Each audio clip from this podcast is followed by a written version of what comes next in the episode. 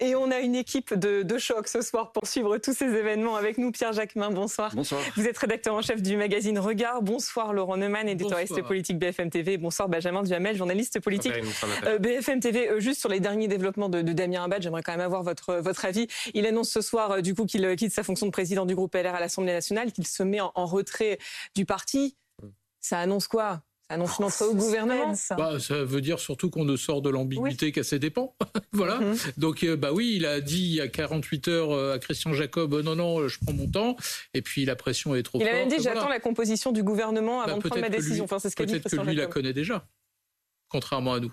Ah, pas de commentaire en tout cas sur le site du Figaro dans l'interview. Il annonce ça. Pour le moment, il il garde le silence, Damien Abad, ça vous inspire quoi? Bah, Ça m'inspire qu'a priori, on nous a vendu qu'on avait euh, nommé une première ministre de gauche. Si Damien Abad fait le choix de rejoindre la majorité, c'est qu'elle n'est pas franchement de gauche et que euh, tout ça me paraît assez cohérent, en tout cas sur le plan des idées, parce que les idées de Damien Abad, me paraissent totalement compatibles avec le programme, le projet d'Emmanuel Macron. Donc tout ça me paraît assez logique sur un plan politique. Après, évidemment, comme vous, j'y vois aussi une bonne dose d'opportunisme, comme il s'en fait beaucoup, de toute façon, de toute manière, dans ce qu'est le macronisme, dans ce qu'est la Macronie de manière générale. Oh, la Macronie n'a pas le monopole, de l'opportunisme politique. Disons que c'est la Macronie qui est quand même en responsabilité depuis déjà 5 ans. Donc du coup, c'est eux qui gouvernent pendant 5 ans, a priori, sauf accident majeur.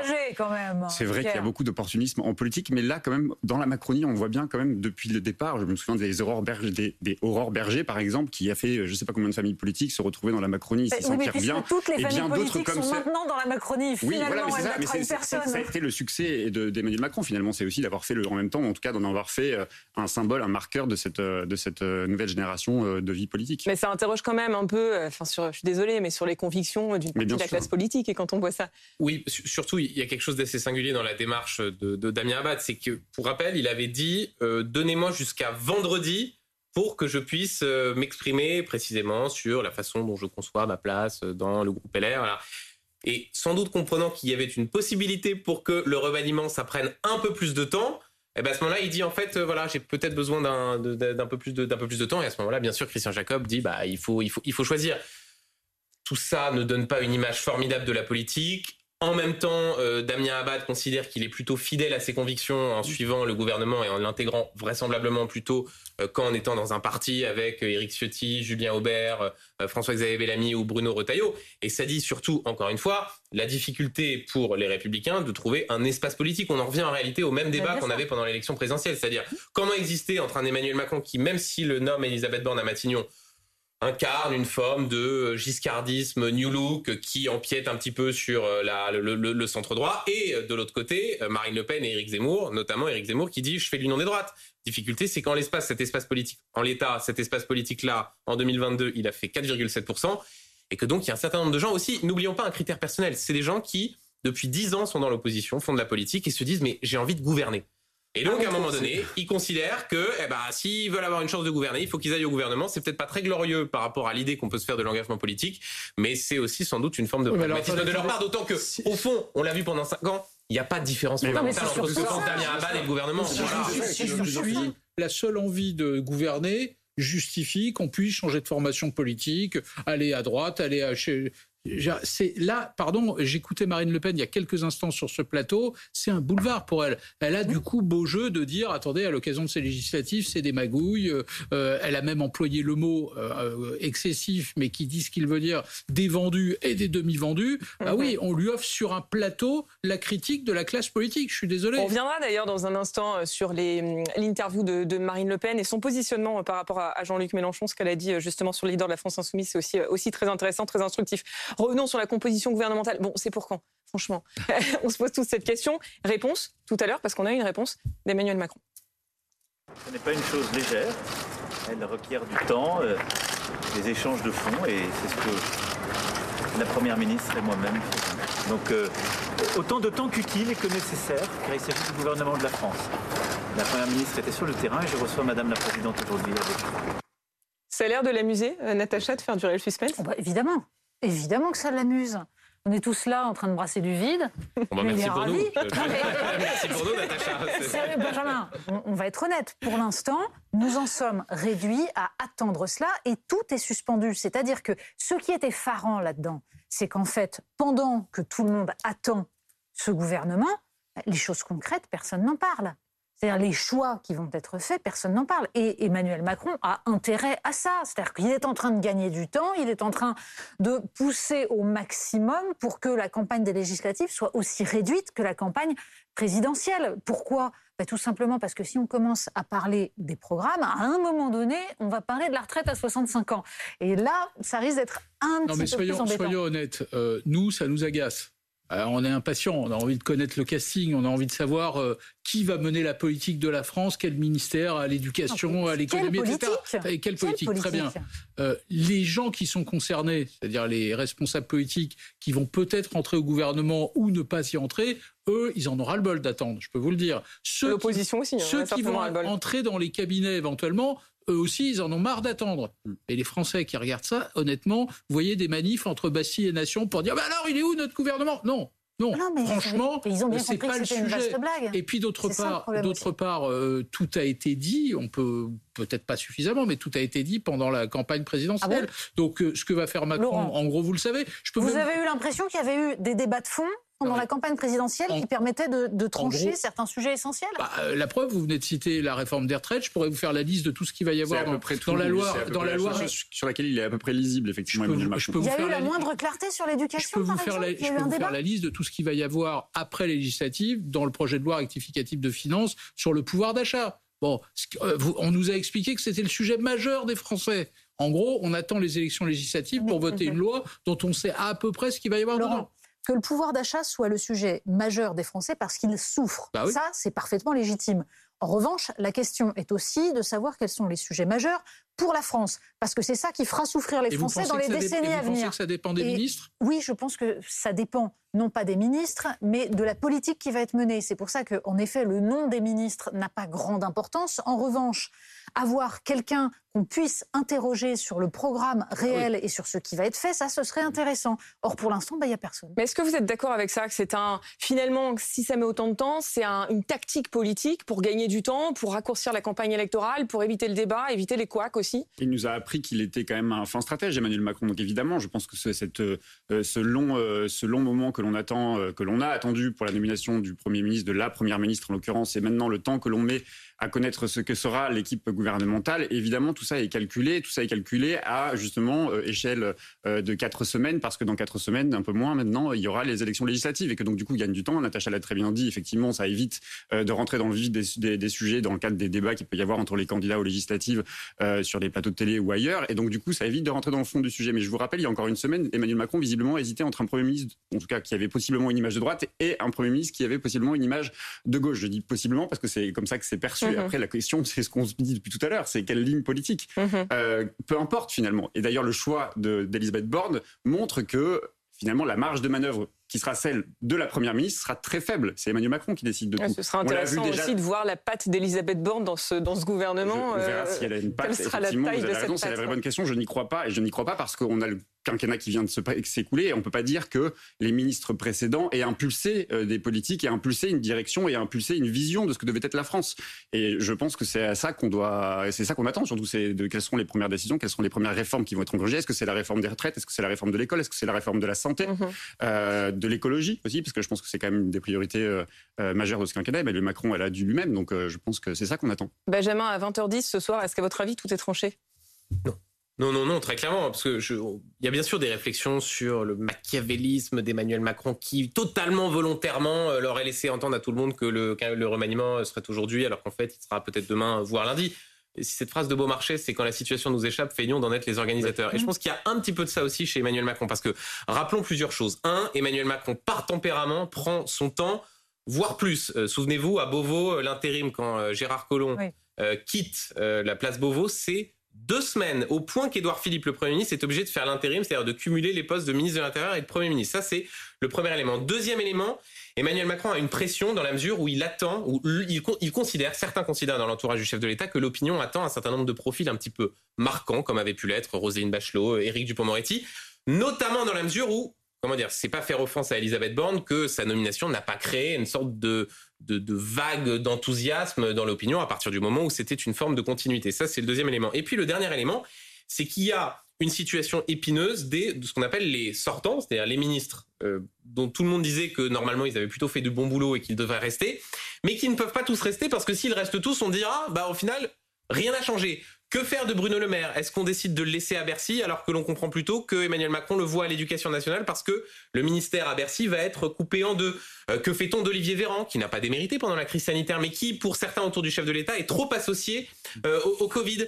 Que fait-on de Julien de Normandie, mmh. proche du chef de l'État mais dont certains nous disent qu'il pourrait sortir du gouvernement? Bref, voilà, un remaniement, c'est toujours difficile et c'est encore plus difficile quand on est hésitant, voire pusillanime comme l'est Emmanuel Macron en ce moment. La meilleure preuve qu'il n'y a pas eu véritablement de campagne présidentielle, c'est par exemple que jamais n'a été posée la question de savoir si réellement quelqu'un comme Olivier Véran avait démérité ou n'avait pas démérité.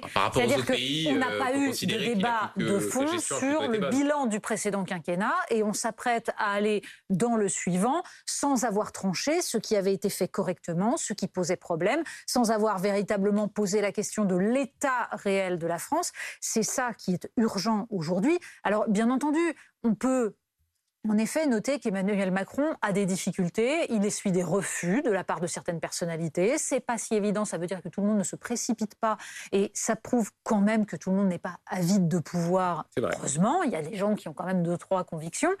Euh, et simplement, le problème est que Emmanuel Macron, en fait, joue de tout cela. Pourquoi? Parce que il se moque de décrédibiliser ses futurs. C'est-à-dire que le fait de qu'on sache qu'il a essayé un tel ou un tel avant de tomber sur celui-là qui est un pis-aller, finalement, ça n'a aucune importance. C'est-à-dire qu'il affaiblit ceux qui sont censés porter une politique. Je ne suis pas sûr que ce soit la meilleure manière de gouverner. J'y ajoute juste, juste, un, quatrième facteur à se développer par Benjamin. C'est, je vous rappelle que jusqu'à dimanche, il avait une autre euh, première ministre. Mais bien sûr. Et donc, il y avait sans doute une architecture gouvernementale qui était prête et comme il a changé de, de Premier ministre, bah, l'architecture et les équilibres ont changé peut-être aussi pour ça que ça prend un peu plus de temps que prévu. On va avancer, nous, de notre côté. Je vois qu'il est 20h13. On a quand même tenu 13 minutes sur ce sujet-là. Donc, vous voyez, alors qu'on n'avait pas d'informations, forcément, embrassant du vent, comme disait... Justement, on n'a pas parler que de la question de savoir, que, des, des personnes on l'a fait avec conviction. Bon, l'important, ce sont les idées, pas forcément les personnes. Une petite image à vous montrer aussi de cette journée politique, le premier déplacement officiel d'Elisabeth Borne en tant, que, en tant que chef du gouvernement, en tant que première ministre. C'était au Muro. Elle a rencontré des associations qui agissent en faveur d'égalité des chances et elle a échangé avec des, des jeunes filles, celle-là même à qui elle avait euh, dédié sa nomination lundi. Écoutez. Je pense que c'est important d'avoir des rêves, d'avoir euh, des envies c'est important de prendre confiance. On l'a beaucoup entendu euh, parmi les jeunes femmes avec lesquelles on a échangé. Il faut un rêve et il faut se dire qu'on va y arriver. Et une fois qu'on a ça, je pense que c'est assez simple. Et puis évidemment, il faut s'engager. Il faut évidemment travailler, mais il faut voilà de, de l'engagement, de la volonté. Moi, je ne vais pas vous dire aujourd'hui que dans toutes les entreprises, on peut vous garantir qu'il n'y a pas des différences dans les parcours professionnels euh, selon que vous êtes une femme ou que vous êtes un homme. Il reste du boulot à faire sur ces sujets-là. Voilà, aller au bout de ses rêves, je disais, on est dans la même tonalité de, son discours euh, que son discours de, lundi. C'est une façon de dire, euh, oui, on a mis une femme à Matignon, mais je, je vais faire des droits des femmes, de l'égalité homme-femme une priorité Alors moi, je voudrais juste faire remarquer deux, trois choses. D'abord, toutes ces petites filles qui sont au Muro, euh, elles le savent peut-être pas, mais l'école française est la plus inégalitaire de tous les pays de l'OCDE. C'est-à-dire que c'est l'école qui reproduit le plus les inégalités sociales. C'est absolument scandaleux. Deuxième point, ce sont les petits garçons qui échouent majoritairement à l'école. C'est même dramatique et il faudrait s'en soucier. Il y a un échec scolaire des garçons, en particulier dans les quartiers difficiles, qui devrait nous inquiéter. Alors toutes ces petites filles on leur souhaite évidemment une réussite scolaire et une réussite ensuite dans leur vie absolument immense et qu'elles puissent en effet ne pas être en but au machisme qui existe évidemment. Mais je crois que le, reste devrait euh, tout de même être dit, ce qui nécessiterait de mener une véritable politique, une politique sur l'école, une politique sur l'égalité des chances.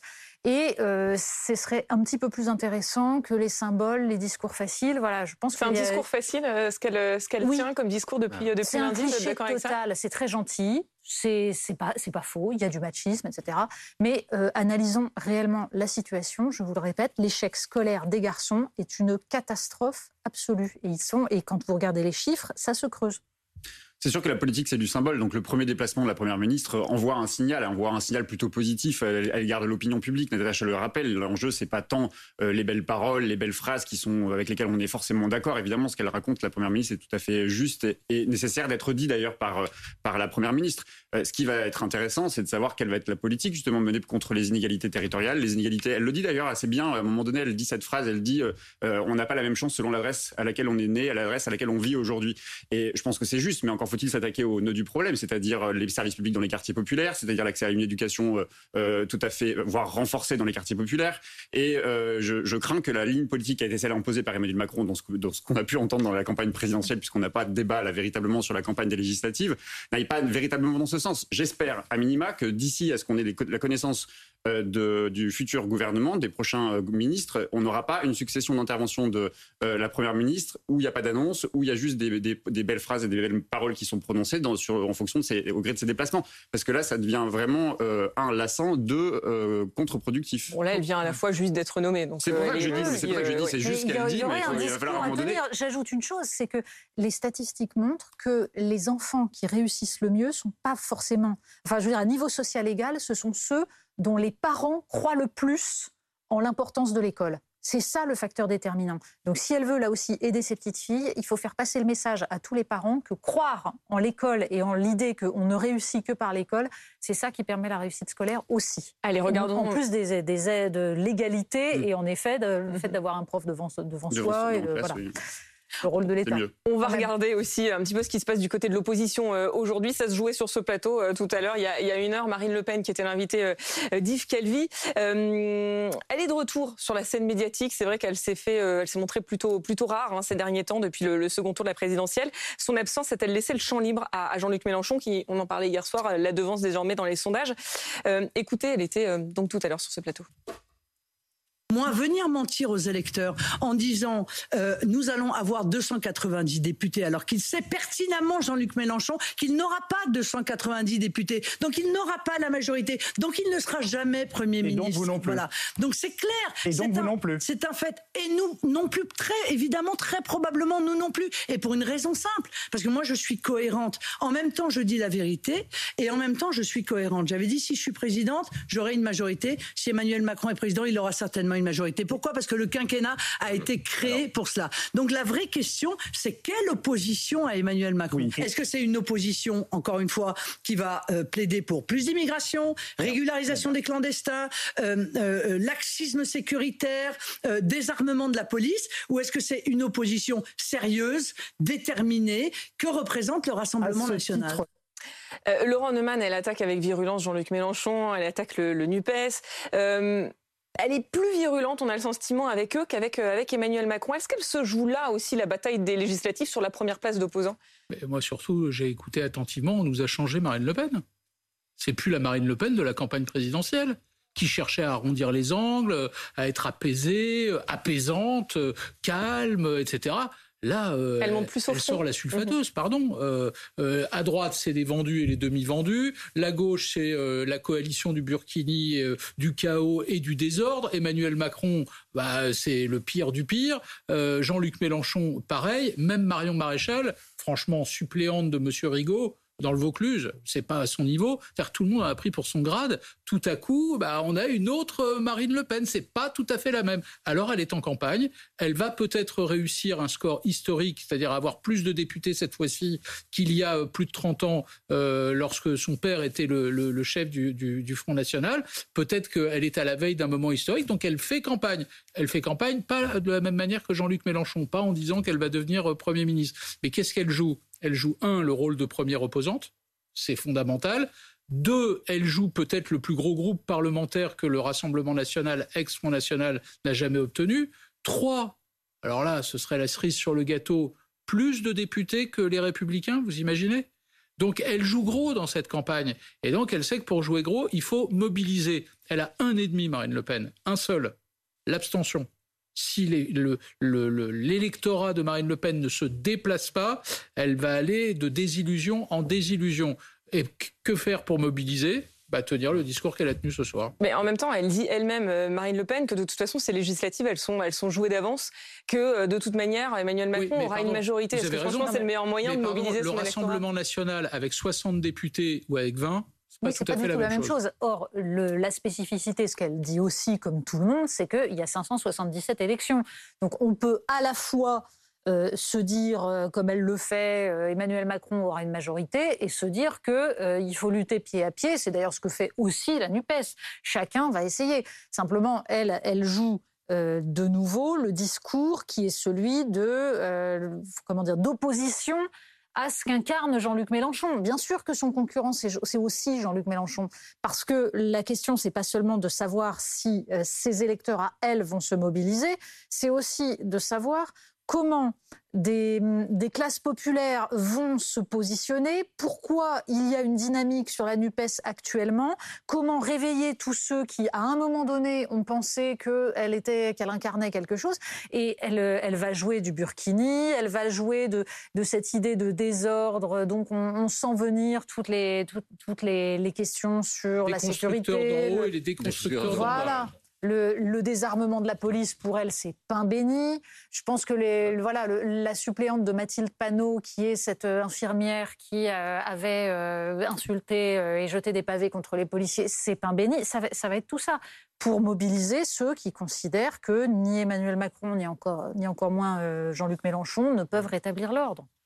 Oui, euh, d'un mot, je... Mhm. Laurent disait euh, l'ennemi c'est l'abstention, il y a un autre ennemi, c'est le mode de scrutin. Parce que rappelons que pour un parti comme le Rassemblement national qui n'a pas d'alliés, euh, à l'échelle des circonscriptions, rien que pour se qualifier au second tour quand on arrive troisième, il faut faire 12,5% des inscrits. Et si vous n'avez pas d'alliés, ça veut dire qu'au second tour, quand vous vous retrouvez face à un adversaire, bah, il y a une sorte d'union face à vous. Et c'est précisément, en plus bien sûr de l'abstention, ce qui a causé le fait que, par exemple, il y a cinq ans, alors même qu'elle avait été au second tour de l'élection présidentielle, Marine Le Pen était arrivée à l'Assemblée avec seulement huit députés. Voilà les, les deux. Elle ne peut pas se battre contre le mode de scrutin alors qu'elle peut se battre en faisant campagne contre la Laurent, quand vous rappeliez le score de son père, c'était avec de la proportionnelle, ah, justement. C'est toute la différence. Quand le RN est rentré à l'Assemblée nationale en 86, c'est parce qu'il y avait de la proportionnelle. En 10 secondes, Pierre mieux, ce serait Le problème, c'est que Marine Le Pen ne fait pas mm. campagne. Quand Jean-Luc Mélenchon et ses nouveaux alliés font campagne, Marine Le Pen est plus visiblement intéressée à dégommer, ou en tout cas à, taper sur ses anciens petits camarades, qu'à mener la campagne, puisqu'elle dit que l'élection est déjà jouée. Or, Jean-Luc Mélenchon joue la gagne, justement, euh, sur cette élection. Bon, on va s'arrêter là. Merci beaucoup à, tous les trois. Natacha, dans quelques minutes, on va repartir en Ukraine. Euh, on va s'intéresser à la bataille d'Azovstal. Euh, vous savez qu'il ne reste qu'une poignée désormais de soldats dans, cette usine. Cette, euh, ce dernier bastion de la résistance à, Mariupol. Victoire pour euh, Vladimir Poutine puisque Mariupol est sur le point de céder. Victoire militaire, oui, mais, mais défaite politique lourde. On en parlera dans un instant. Tout de suite.